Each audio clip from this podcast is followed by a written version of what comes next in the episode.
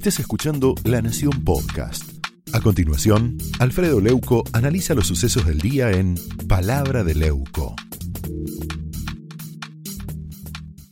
Les cuento rápidamente, eh, rápidamente en dónde estoy parado desde el punto de vista editorial. La verdad, yo me pregunto, ¿en qué país vive Alberto Fernández? El discurso de Alberto Fernández describió un país que no existe. Mire, se podría resumir así. Todos los éxitos son míos y todos los fracasos son de Macri. Es un país de mentiras que tal vez solo habita en la cabeza de Cristina, porque ni Alberto, ni siquiera Alberto cree en lo que dijo. Alguna vez le comenté, y recién se lo decía a Johnny Viale, Alberto es menos de lo mismo que Cristina, es menos de lo mismo. Hoy terminó de adoptar la totalidad de las obsesiones de la expresidenta, pero la falta de energía, la falta de, capacidad de comunicación que tiene se transformó en una larga perorata, monocorde, llena de furcios. Parecía retratar el país del no me acuerdo de María Elena Walsh. ¿Usted se acuerda? Doy tres pasitos y me pierdo, un pasito para atrás y no doy ninguno más porque ya me olvidé dónde puse el otro pie. Alberto no se acuerda, o peor aún, no quiere acordarse de que fue el crítico más feroz de Cristina. Básicamente por hacer lo que ahora él repite como eje de su gobierno. El cinismo y la hipocresía es lo único que los une y el pacto de impunidad para Cristina, por supuesto, a cambio del sillón de Rivadavia, ¿no?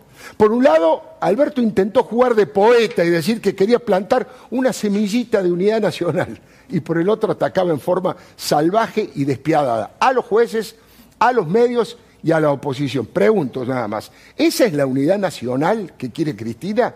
¿Ese es el país en que Alberto sueña vivir? Todos unidos triunfaremos, pero sin los jueces, sin los periodistas y sin los opositores, un verdadero delirio antidemocrático que en realidad potencia la, grieta. Porque está proponiendo una monarquía para la reina Cristina lejos de un Estado republicano, una especie de territorio nacional convertido en una unidad básica denominada Cristina eterna e impune. Alberto hoy, hoy en el Congreso, humilló a gran parte de los argentinos, insisto, a los jueces les mojó la oreja una y otra vez y los desafió con fiereza. La primera falsedad que dijo fue que sus críticas a la Corte Suprema de la Justicia en general no eran por rencor ni para favorecer a nadie. Bueno, bad information, presidente. Estaba sentado a su lado la persona a la que usted quiere favorecer, que es Cristina. El diputado Fernández Liesa le gritó, Lázaro Báez. Y con eso dijo todo mega corrupción de Estado, cleptocracia al palo. Los K fueron los gobiernos que más tiempo le robaron más dinero al pueblo. Por eso ahora le voy a pedir a Manuel Adorni que me cuente, hablando de malversación, hablando de truchadas, de falsificación de cosas. Manuel, ¿qué es lo que querés plantear vos? ¿Qué fue lo que te despertó una sonrisa irónica, me imagino? Bueno, a mí cuando hablan de otros gobiernos me, me hace rememorar un poco lo que fue la de los 12 años kirchneristas y lo que fue el, gobierno de Alberto, al menos hasta ahora, ¿no? Y la verdad es que uno se encuentra con algunas cosas fabulosas que hicieron que hoy yo tenga que sonreír cuando Alberto se refería a Macri como la administración más fraudulenta de la historia, que si lo es o no realmente no lo sé, pero me hacen dudar algunos datos. Primero, el kirchnerismo nos introdujo nuevamente en la inflación. Primer gobierno de Néstor Kirchner, promedio 10% de inflación. Primer gobierno de Cristina, promedio 20% de inflación. Segundo gobierno de Cristina, promedio 30% de inflación. Iniciaron en el, allá por el 2003 su gobierno con una deuda de alrededor de 175 mil millones y dejaron 240 mil millones de dólares previo al era Macri los 80 o 90 mil millones de dólares que tomó Macri, incluido lo del FMI, dos de cada tres dólares era para pagar la deuda que ellos habían contraído durante tantos años. Nos dejaron sin energía porque tenían superávit energético ya hasta el 2006 y se fueron con un déficit de 6 mil millones de dólares. Se quisieron hacer los patrióticos con IPF que hoy nos sale eh, perdón, con aerolíneas argentinas que hoy nos sale 700 millones de dólares por año. Estuvieron las jubilaciones que no eran mínimas congeladas del 2002 al 2006. Se comieron todas las reservas del Banco Central, estatizaron las AFJP, el famoso sistema de jubilaciones privadas, para hoy pagarle a los jubilados 21.500 pesos y le dan un aumento de 2 kilos de queso y le van a dar aparentemente un bono entre abril y mayo que equivale también a 2 kilos de queso. Eso fue el kirchnerismo, pero también quería contarte que escondieron la desocupación atrás de millones de empleos públicos que hoy pagamos entre todos y que no sabemos cómo desarmar y que lo vamos a pagar por muchísimo tiempo más. Pero me vengo al gobierno de Alberto Fernández ahora. Y te tengo que contar que Alberto nos dijo junto a su ministro de Salud que el coronavirus nunca iba a llegar a la Argentina. Y cuando empezaron los primeros casos, nos dijo que tomando un tecito caliente todo se iba a solucionar.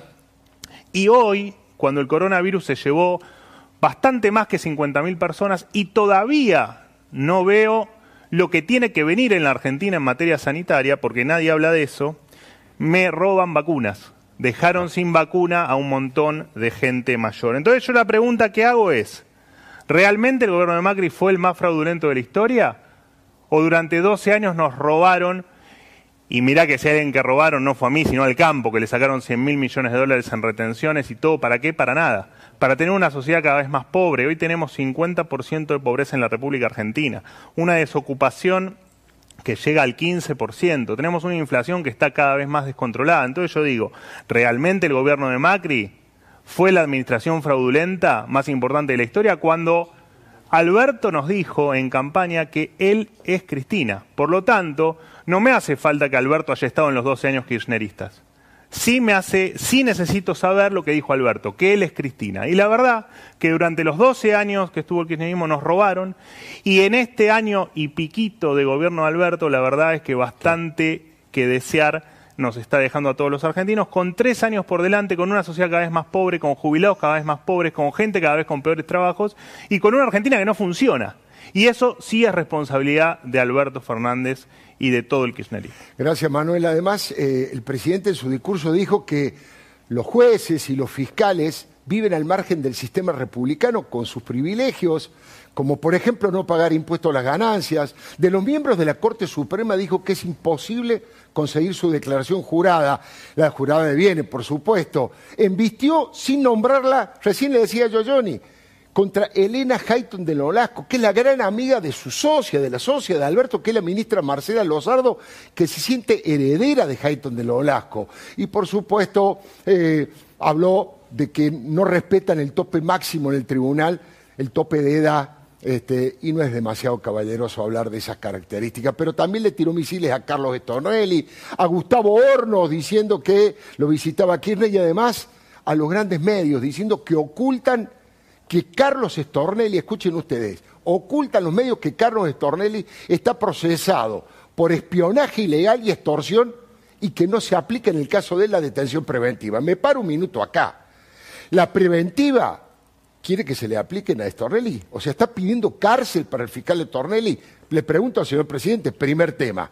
El segundo tema, Stornelli no está acusado de extorsión.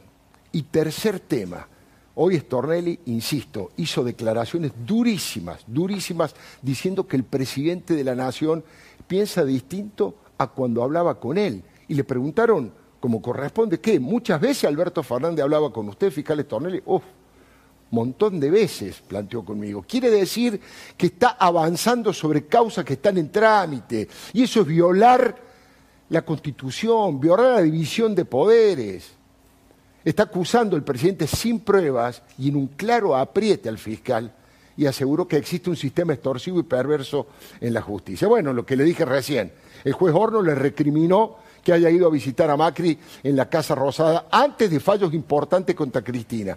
Y fue durísimo contra las decisiones de la Corte, las que tomó en los casos de los jueces Bertucci y Bruglia, y habló, escuche lo que dijo el presidente, arrepentidos bien pagos. Está sugiriendo que los arrepentidos, los que denunciaron a Cristina, los que denunciaron a Lázaro Báez, los que denunciaron a, a José López, han sido, ¿alguien les pagó para que dijeran eso? ¿Pueden ser tan tontos esta gente de autoincriminarse a cambio de dinero?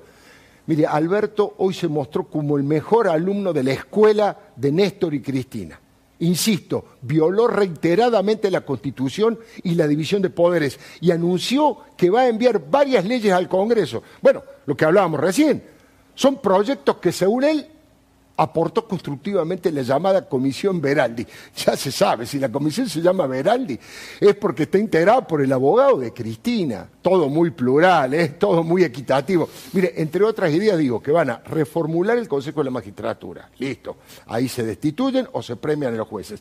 Reducir la injerencia de la Corte Suprema porque le van a quitar un montón de causas. E instaurar los juicios populares, ¿eh? los juicios por jurados populares para los delitos graves para, dijo Alberto Fernández, para que no decidan los jueces aislados que hacen de la ley lo que les plazca. Es textual, ¿eh? Búsquelo porque dijo exactamente eso el presidente de la Nación. El diputado Álvaro de la Madrid, el diputado Álvaro de la Madrid suele decir, cuando alguno de nosotros, o en mi caso, hablamos de chavismo kirchnerista, él dice, el modelo no es Venezuela, el modelo es Santa Cruz, que es anterior al modelo de Venezuela. Por eso le quiero preguntar, van rumbo a eso? ¿Cuáles son los datos, diputado de la Madrid, que están marcando que el país se encamina a ser Santa Cruz? Alfredo, lo he dicho durante todo el año pasado cuando comenzó la pandemia y dije que el gobierno había utilizado la pandemia para ir hacia más autoritarismo. Era difícil eh, introducir esta cuestión en ese momento, que la gente estaba asustada y que el único tema que el gobierno quería hablar era lo de la salud. Yo digo, lo escribí en, mi libro La década enterrada, yo digo que eh, Chávez no, no eh, digamos, Kirchner no se chavizó, al contrario, Chávez se kirchnerizó. Que el modelo de Santa Cruz, no solamente que es presidente, que es anterior, sino que es la dictadura perfecta, es la creencia, ¿sí?, de que allí no hay dictadura, esto es lo mejor que le puede pasar a un tirano, a un dictador. Perdón, dicho sea de paso, hoy ni siquiera nombró la palabra Venezuela o me equivoco. Ni la nombró. Ni la nombró la palabra Venezuela como si no existiera en el mapa y como si no fuera parte del debate que hay hoy en la Argentina y en América Latina. Exacto. Entonces, ¿qué digo yo? Que el modelo de Santa Cruz es el mismo que aplicó Chávez después, pero lo hizo al estilo caribeño, es decir, al estilo burdo, directamente eh, mandó a, los, congresistas presos, encarceló opositores, lo hizo con una barbarie total. Y se sacaron la careta de que ya allí eh, no hay democracia, no buscaron los artilugios, la ley de lema, no buscaron hacer como ha hecho el gobierno ya este año, que eso también es Santa Cruz, convertir en legal lo ilegal, darle apariencia legal a la ilegalidad. Yo he dicho cuando se trató la moratoria de Cristóbal López, mirá las cosas que he dicho eh, Alfredo, que el Estado democrático no puede ser un Estado delincuente, que van hacia un gobierno de pocos, poderosos e impunes, que no saben gobernar sin plata y sin discrecionalidad, y que van a una autocracia familiar consanguínea y hereditaria. Esto es Santa Cruz, un lugar con las modificaciones electorales que las adelanté antes de que vinieran, eh, sacar, eh, poner abejas en la Cámara Electoral, eh, Ramos Padilla, hacer los trajes a medida, la reforma de la Constitución, y por eso digo lo bisagra que es esta elección para los argentinos. Si Cristina mejora su relación de fuerzas en la Cámara de Diputados y ya ni siquiera necesita a los aliados que le han votado todo, a Chiaretti, a Ramón, a los diputados de La Baña y de Dualde, se va a autoamnistiar y va a consagrar ese modelo de Santa Cruz. Por eso, Alfredo, que vos fijate que el discurso del presidente es un discurso que va a Santa Cruz. Es el discurso de profundizar el pasado, la retrotropía. No hay una palabra de futuro en el discurso presidencial. Y a mí me desvela una cosa, la política tiene que mirar la proa, tiene que mirar adelante el discurso del presidente es lo que quiere Cristina. ¿Qué quiere Cristina? Está todo en la popa lo que quiere Cristina. Ahora, diputado, cuando uno habla en determinados ámbitos, a veces una charla con amigos o una charla profesional, mucha gente eh, pone en duda, dice, no, acá es imposible que vayamos a un modelo como el venezolano, como el chavista, por dos motivos básicamente. Primero, porque aquí las Fuerzas Armadas están sujetas absolutamente a la democracia y no están enriquecidas, burocratizadas y atravesadas por el narcotráfico como es en Venezuela. Y segundo, porque acá tenemos una clase media realmente fuerte que se moviliza, que protesta en las calles, como ha ocurrido este sábado y como ha ocurrido hace, bueno, media hora, una hora y media, perdón, este, con fuertes cacerolazos en la ciudad de Buenos Aires en determinados barrios por lo menos, ¿no? Eh, esas dos situaciones que las Fuerzas Armadas no se meten en política, por suerte, como corresponde, están sujetas a la democracia, y que la clase media eh, tiene potencia y aguanta. ¿Eso no le pone límites al avance autoritario del cristianismo? Le pone límites, por eso digo que Santa Cruz es diferente, le pone límites porque no se podría hacerlo de esa manera tan tremenda, tan descarada. Pero no necesitan eso, por eso digo el modelo de Santa Cruz. Necesitan la apariencia de democracia, ¿sí? Eh, es decir, que haya elecciones, pero elecciones amañadas, con ley de lemas, que no esté garantizada la alternancia, que la disputabilidad del poder, que es lo que garantiza un Estado democrático, no sea posible, que la gente diga, bueno, las elecciones eh, da lo mismo hacerla que no hacerla, porque ya sabemos quién va a ganar. El modelo Santa Cruz, ¿sí? Por eso que en Juntos por el Cambio tenemos que dar definiciones claras desde la política, ¿sí? No discursos compota, discursos de circunstancia. ¿Cómo es eso, discursos compota? ¿Qué es eso? Claro, digo, discursos light, este, light, dice usted, light o para conformar o para hacer jueguito de pelota, porque la verdad que lo que está pasando en el país es muy, muy grave. Y en Juntos por el Cambio tenemos eh, eh, esa obligación, advertirle a la gente el peligro que se juega en la Argentina. Por eso que yo lo comparo con lo del 83 y digo que o hay Cristina o hay justicia. Mira, Alfredo, vos me decís, vamos a poder ir a esa situación. En la vida, como en la política, las cosas no son de un día para el otro. Nacer no es de un día para el otro. Se tiene que, se tiene que conocer tu padre, tiene que pasar nueve meses. Es decir, eh, eh, todo en la vida, nada es de un día para el otro. Entonces, nosotros nos encontramos tal vez que si no aprendemos de los errores, no votamos con conciencia, no advertimos el peligro, ¿sí? vamos a generar una posibilidad que desde el guarismo electoral hace que muchas cosas van a ser irreversibles. Es muy fácil, pasito a pasito, ir hacia el modelo. Ahora va a ser muy difícil desandarnos. Por eso yo digo que en el 2021 se juega la Argentina, se juega el destino del claro, país. En las elecciones de medio tiempo, dice claro, no le quiero poner dramatismo, pero es real la situación de que se juega la Argentina en esta elección. Ahora seguimos conversando con el diputado Álvaro de la Madrid, conoce el kirchnerismo desde la cuna en Santa Cruz. Ahora Florencia Donovan, que es quien más conoce profundamente lo que es la política económica en general, pero en particular ha estudiado lo que Alberto Fernández ha anunciado esta tarde. ¿eh? En el discurso de Alberto Fernández hay una cantidad de anuncios vinculados a la economía de campaña electoral, a la economía que se viene, ¿eh? algunas medidas que van a afectar directa o indirectamente a la mayoría de los ciudadanos, por supuesto, y ahora Florencia nos va a contar. Déjeme que termine con esta opinión, simplemente decirle que el presidente Alberto Fernández a los opositores, encabezados por Mauricio Macri, por ejemplo, le reservó esta querella criminal que ordenó por el préstamo del Fondo Monetario y que él caracterizó, lo decía recién Manuel Adorni, como la administración fraudulenta y la mayor malversación de caudales públicos de toda la historia argentina. Bueno, como puede verse, le decía que el plan de impunidad para Cristina es solo una cara de la moneda. La otra cara del plan de impunidad es la venganza contra opositores, jueces, fiscales, periodistas. Mire, van a intentar meter preso a Mauricio Macri. Van a intentar meter preso a Mauricio Macri y a los que negociaron con el fondo. Tal vez, si consiguen elegir el juez correcto, alguno que tenga la camiseta de justicia legítima puesta, bueno, tal vez lo consigan. Van a generar el relato como que es un castigo los que fugaron los capitales con ese dinero que el país recibió del Fondo Monetario. Y a los medios de comunicación, por supuesto, bien kirchnerista, Alberto le reserva el papel, el rol de articulador y difusor de todo esto. Hoy dijo, las críticas arteras templan mi espíritu. Sacó pecho Alberto Fernández, aunque aseguró que está harto de las condenas mediáticas espontáneas. En realidad, Alberto vive en el país del no me acuerdo. Alberto, en ese país del no me acuerdo, recorría canales y diarios hablando pestes de Cristina.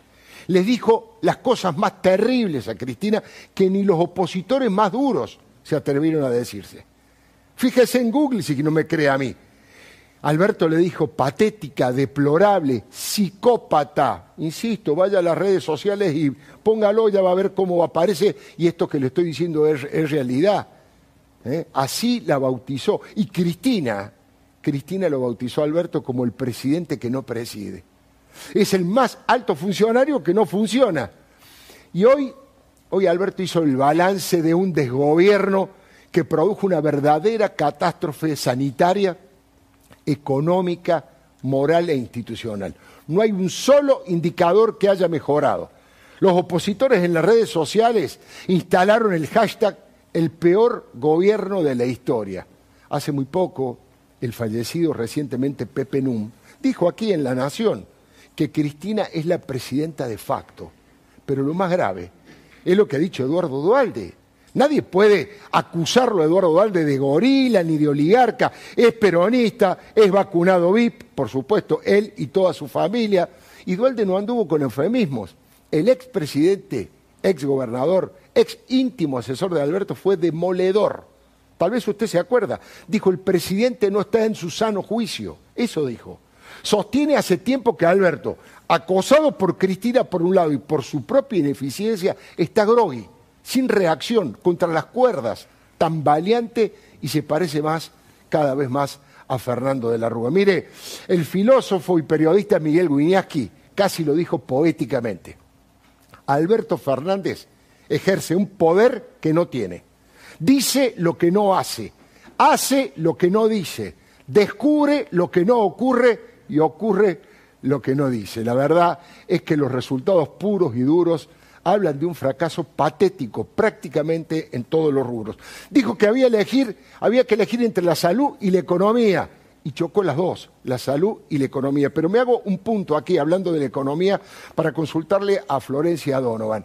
Aquellos que están tratando de advertir, de descubrir ¿Qué es lo que se viene en política económica? ¿Qué conclusión ha sacado Florencia a propósito de los anuncios del presidente esta tarde? Bueno, hoy quedó muy en claro cuál va a ser el plan electoral. Por un lado, obra pública, dijo, la obra pública va a aumentar del 1,1% del PBI en 2020 a 2,2% del PBI. Esto es conocido de todos los años electorales. Por otro lado, habló de tarifas, de tarifa de servicios públicos. Acá todo se espera que se pisen las tarifas, que haya un leve aumento pero no tan alto o tan grande como el que están pidiendo las empresas, que prácticamente en muchos casos están pidiendo hasta duplicar la tarifa actual. O sea, tarifas pisadas, obra pública precios. Perdóname que te interrumpa ahí. Hubo algo con el tema de la medicina prepaga. Habían anunciado que iban a aumentar y ahora, una vez más, volvieron para atrás, ¿es cierto? Exactamente, sí. Se esperaba que ahora eh, se le habilitaran otro aumento más de cerca del 4% y se dio marcha atrás.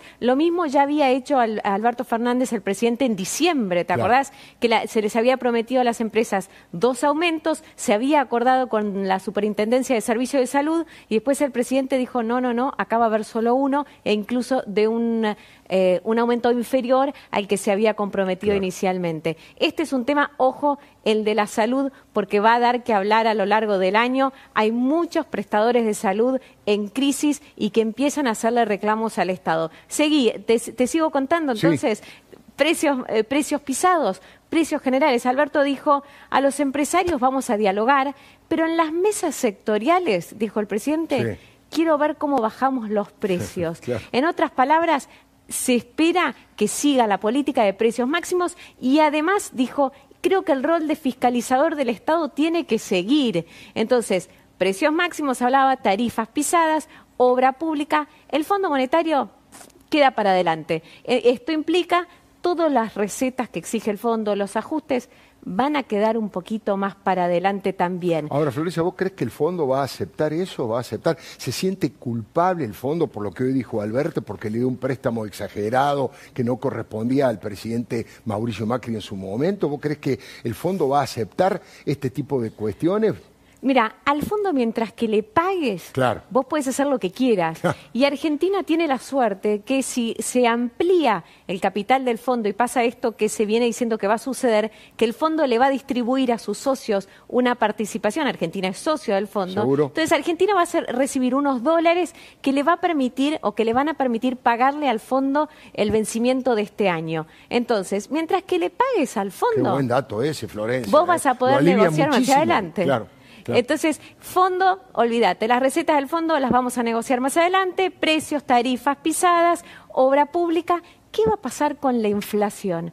¿Qué están viendo en el gobierno? Haciendo números finos, cerca, en el gobierno me dicen, mira, si todo va más o menos así y el dólar se mantiene planchado, o sea, acá condición sine qua non es dólar- planchado, dólar planchado, claro. dólar planchado, entonces la inflación puede que termine el año 4 o 5 puntos por encima de lo que prometió Guzmán. Guzmán prometió el 29 y bueno, la inflación va a estar poquito por encima de eso y comparando con todo el resto aumento planchado, salarial, ¿no? y comparando con el aumento salarial, ¿vos crees que va a haber un puntito más a favor de los salarios o no llegan a eso? Bueno, acá estaba la última pata de, de todo plan electoral. Claro. Plata en el bolsillo de los argentinos. ¿Cómo se va a dar plata en el bolsillo de los argentinos? Se espera este año, ya lo vienen repitiendo el gobierno, que las paritarias le ganen entre 3 y 4 puntos a la inflación. inflación, claro. Y además, en paralelo, está el proyecto de eh, ganancias, este proyecto que eh, aumenta el mínimo no imponible de ganancias, con lo cual la idea es algo de plata en el bolsillo, pero eso sí, eh, Alfredo,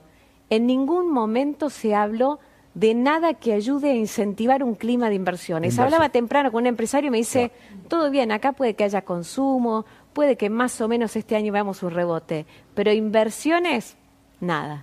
Bueno, pero el principal objetivo este año, sin lugar a dudas, para ellos es ganar las elecciones. Lo decía recién el diputado Álvaro de la de Madrid, Florencia. eh, no es porque le quiera dar una carga dramática, pero son elecciones bisagras en la historia argentina. ¿Por qué son elecciones bisagras? Porque sí, en el conteo final, el cristinismo, el oficialismo, saca más votos, más senadores y más diputados, fortalece su posición eh, parlamentaria, bueno, la justicia lo va a tomar como un cheque en blanco para el gobierno, la justicia va a ralentar las causas y va a cajonear algunas causas complicadas y el kirchnerismo va a ir a fondo en todo su proyecto. Ahora, si pasa lo contrario, si hay un voto castigo que limite, que incremente la cantidad de diputados o senadores de los distintos sectores opositores, bueno, ahí la cuestión es- va a estar más complicada para el gobierno e incluso los jueces tal vez eso lo tomen como una especie de respaldo para avanzar en las causas. Es muy importante este año y evidentemente el gobierno, si hasta ahora no ha hecho nada para traer inversiones, seguramente tampoco lo va a hacer de ahora en más. Mire, ¿cómo será que es tan fácil, digamos, a esta altura no le ningún costo político alguien que critique fuertemente a una dictadura como la de Venezuela. Este, solamente el costo lo paga Alberto con Cristina, pero con la opinión pública no, está instalado en el mundo, los países más desarrollados del mundo que, este, que Venezuela es una, es una dictadura, una narcodictadura, y el presidente fue incapaz de pronunciar alguna crítica, aunque sea suave, de esa dictadura de Maduro en Venezuela, pero se llenó la boca con los derechos humanos, se sacó de encima la responsabilidad por la poca firmeza de muchos jueces ante la violencia de género y los femicidios. Mire, acá le pido que hagamos una pequeña pausa, ¿no? En realidad, el jefe máximo de la justicia cristinista, que es el doctor Eugenio Zaffaroni, es el responsable, es el responsable de la escuela del falso garantismo y de algunos fallos aberrantes que beneficiaron a violadores. Y el caso más recordado es el caso triste de, de Tiraboschi, por supuesto, ¿eh? porque en ese momento fue contemplativo en su sanción Zaffaroni, porque la violación, escuche usted el, el nivel de locura, se había cometido con la luz apagada y fue sexo oral con una nenita de ocho años. Mire, lo digo y me duele en el alma. Ahora, si hay un emblema de la actitud favorable de los violadores hacia los violadores en la Argentina, es el doctor Zaffaroni. Y ahora está proponiendo puebladas contra la Corte y encima define a la libertad de prensa como terrorismo mediático. Es el líder, Zaffaroni, es el líder espiritual de las excarcelaciones express y de la falta de empatía con todo tipo de víctimas de delito. Como si tanta falsedad fuera poco, el presidente en cadena nacional, hoy al mediodía, inventó descaradamente muchos números de la economía. Los resultados puros y duros hablan de un fracaso patético prácticamente en todos los rubros. Dijo que había que elegir entre la salud y la economía, e insisto que chocó las dos. Hablaba de unidad nacional y de cerrar la grieta mientras le tiraba dinamita a los que no piensan ni actúan como él.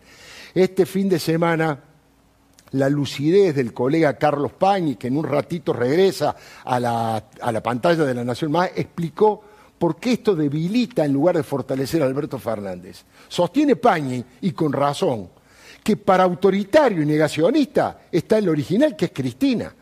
Si Alberto se convierte en una mala copia de Cristina, pierde la razón por la que fue convocado para que sea distinto y trate de engañar a los sectores medios como si fuera un, un, hombre moderado, prudente.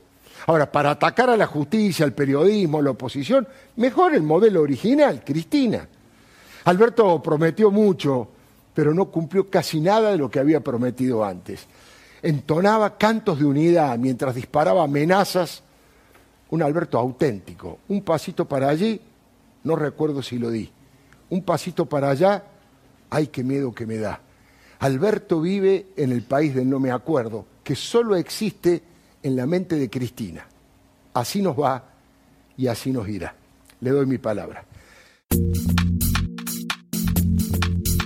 Esto fue Palabra de Leuco, un podcast exclusivo de La Nación. Escucha todos los programas de La Nación Podcast en www.lanacion.com.ar. Suscríbete para no perderte ningún episodio. Estamos en Spotify, Apple Podcast, Google Podcast y en tu reproductor de podcast favorito. Seguí escuchando La Nación Podcast.